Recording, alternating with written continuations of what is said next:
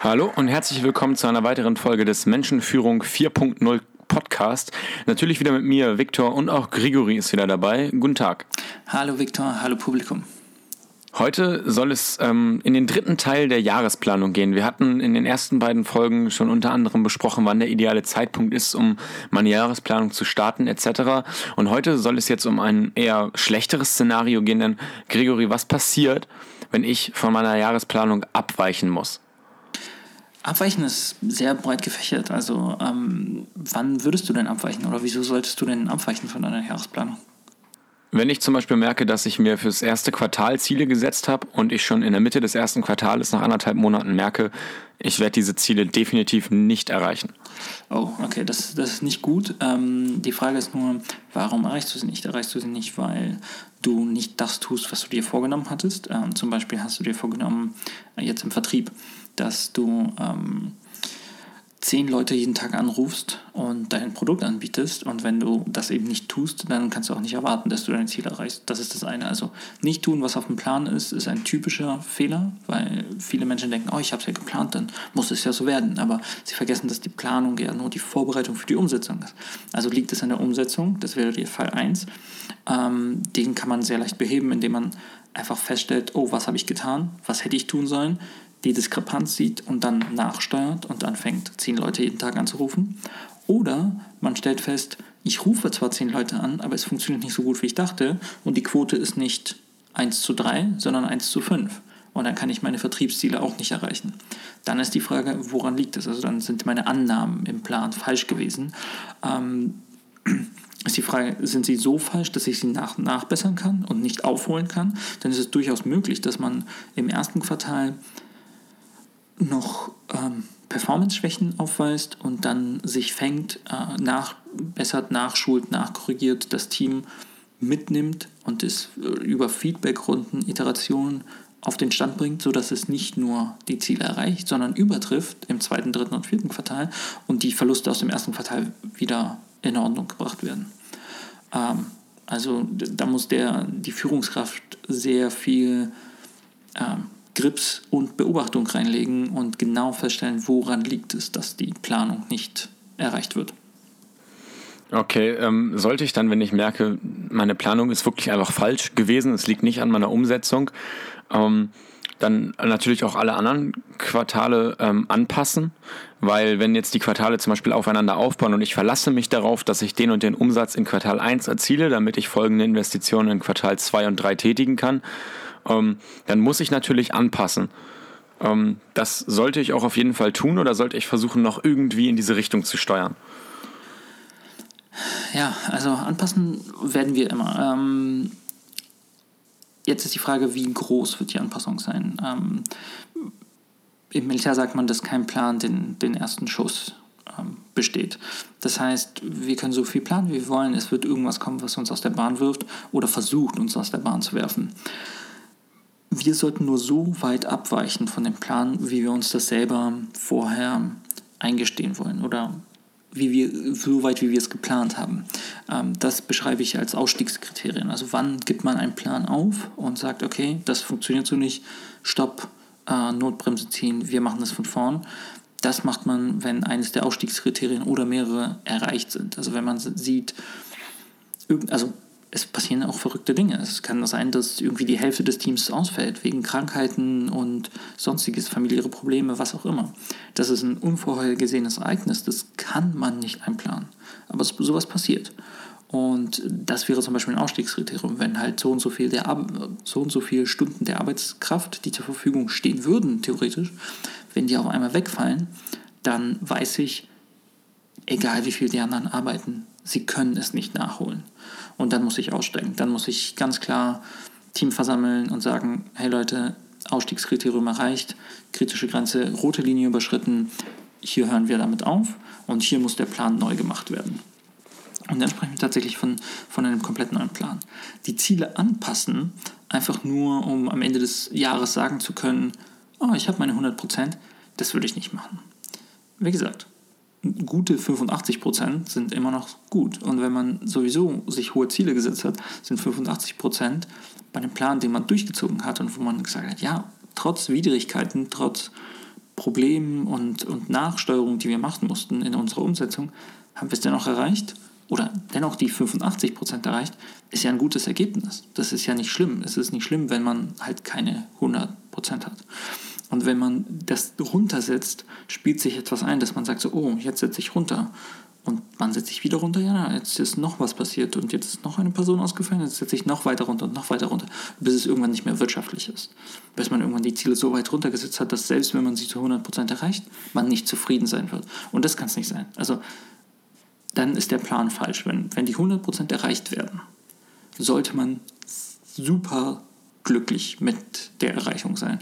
Wenn man 100% erreicht und man ist trotzdem nicht glücklich, dann ist man zu weit nach unten gegangen. Dann hat man zu viele Kompromisse gemacht.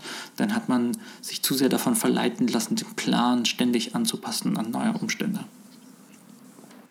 Okay, das heißt anpassen bis zu einem gewissen Grad, aber mir auf jeden Fall diese Ausstiegslinie setzen. Ähm, gehen wir jetzt davon aus, dass diese Ausstiegslinie erreicht ist. Ich merke, okay, bei den äh, Verkaufszahlen, die ich mir für mein Produkt zum Beispiel vorgestellt habe, bin ich wirklich unter dem, was ich mir als Minimalgrenze gesetzt habe. Und das merke ich im April. Dann sollte ich ja, wir hatten ja schon über den, Zeit, hatten ja schon über den Zeitpunkt gesprochen, ähm, dann sollte ich mir in diesem Fall dann einen neuen Jahresplan erstellen, weil man kann Jahrespläne ja auch von April bis April erstellen. Oder sollte ich dann sagen, okay, den Plan, den ich jetzt erstelle, ähm, erstelle ich erstmal für die nächsten drei Monate, um irgendwas Neues zu testen, weil meine alten Methoden ja anscheinend nicht funktioniert haben. Und dann mache ich nochmal einen für drei Monate. Ähm, und dann gucke ich, wo ich dastehe. Und dann bereite ich mich darauf vor, einfach zum neuen Jahr wieder einen neuen Jahresplan zu machen. Wie sollte ich dann in so einem Ausstiegsfall tatsächlich vorgehen? Ähm, wenn du zwischen quartalsweisen Vorgehen und Jahresvorgehen ähm, die Entscheidung hast, würde ich sagen, sowohl als auch. Ähm, du solltest aus genannten Gründen in den Vorfolgen ähm, auf jeden Fall eine Jahresplanung aufsetzen, weil das äh, dein deinem Team eine gewisse Sicherheit gibt, weil sie wissen, was die nächsten zwölf Monate auf sie zukommt. Diese zwölf Monate müssen aber nicht penibel bis ins kleinste Detail ausformuliert werden.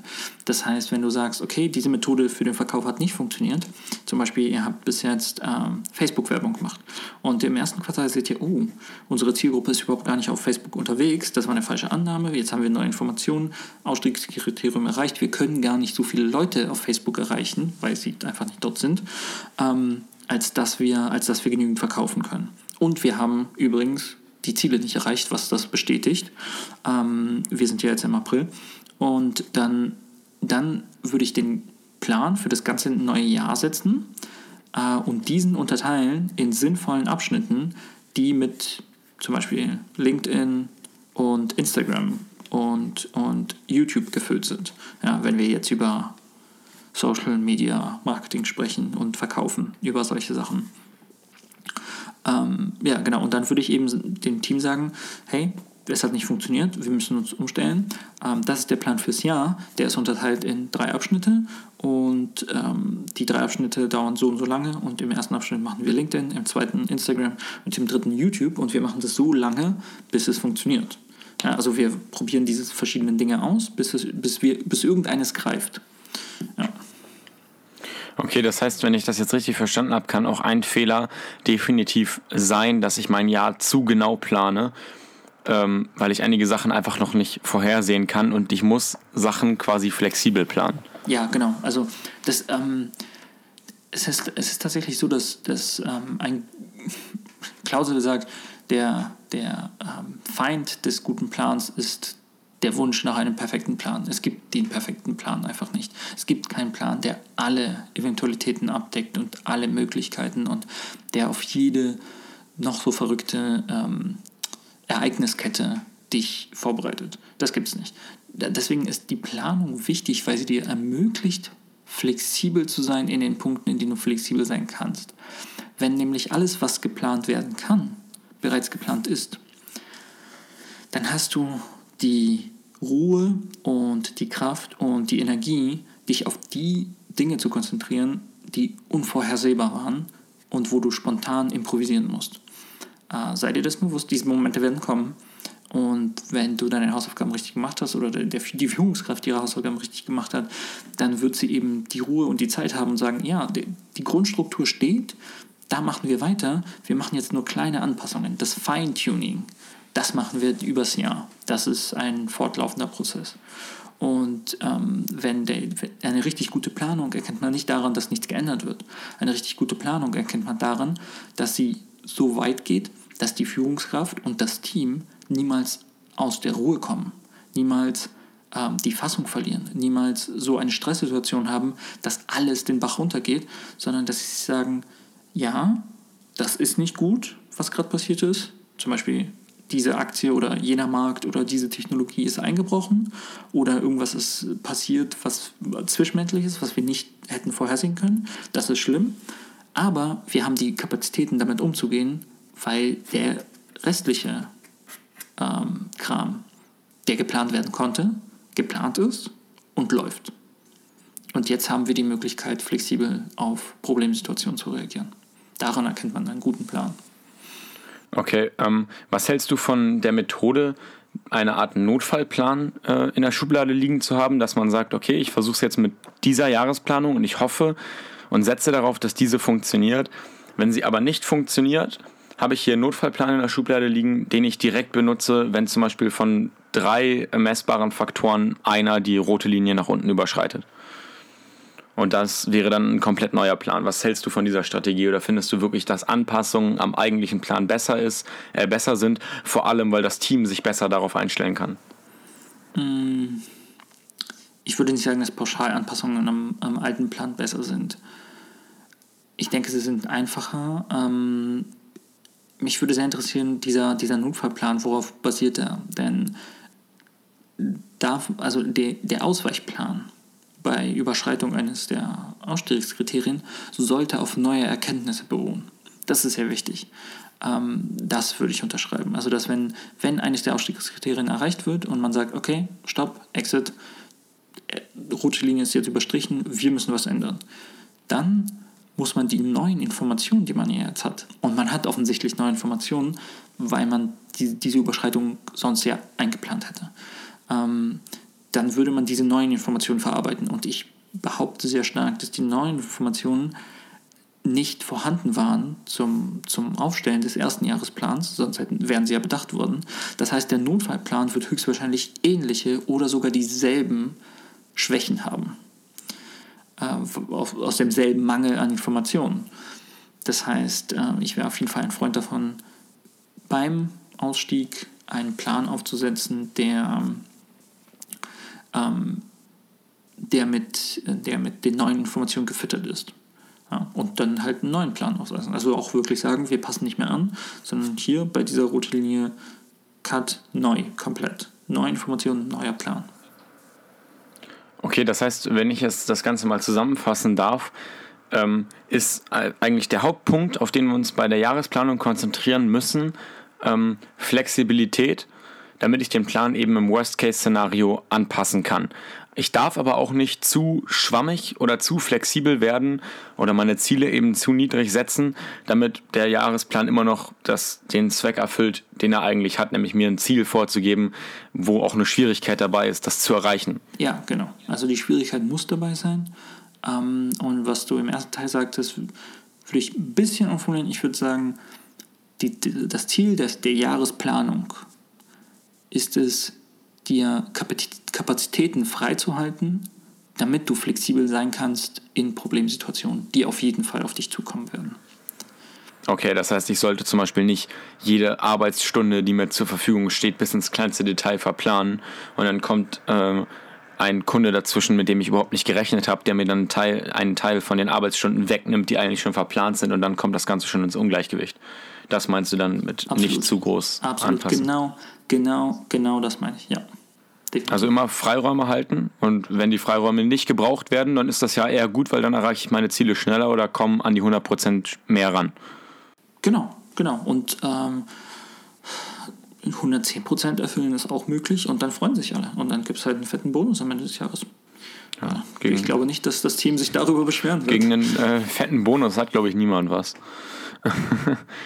Na, ähm, super, dann haben wir, würde ich sagen, alles geklärt zur Jahresplanung und ähm, liebe Hörer, achtet darauf, dass euer Plan flexibel genug ist, dass ihr nicht beim den kleinsten Problemen direkt ins Wanken geratet. Ja, Sehr schönes Schlusswort. Danke, Victor. Einen schönen Tag wünsche ich dir noch, Gregory. Ciao. Ciao. Das war es auch schon wieder für diese Woche mit dem Pure Game Strategy Podcast der Menschenführung 4.0. Wir danken euch sehr fürs Zuhören. Wir hoffen, euch hat die Folge gefallen. Und falls ihr noch Fragen habt, irgendwelche Fragen zur Menschenführung, zur Planung, zur Organisation, dann schreibt uns die doch auf der Website puregamestrategy.com oder besucht uns auf Instagram, auch einfach Pure Game Strategy, da einfach Direct Message oder Kommentar. Und dann sehen wir uns beim nächsten Mal. Ciao.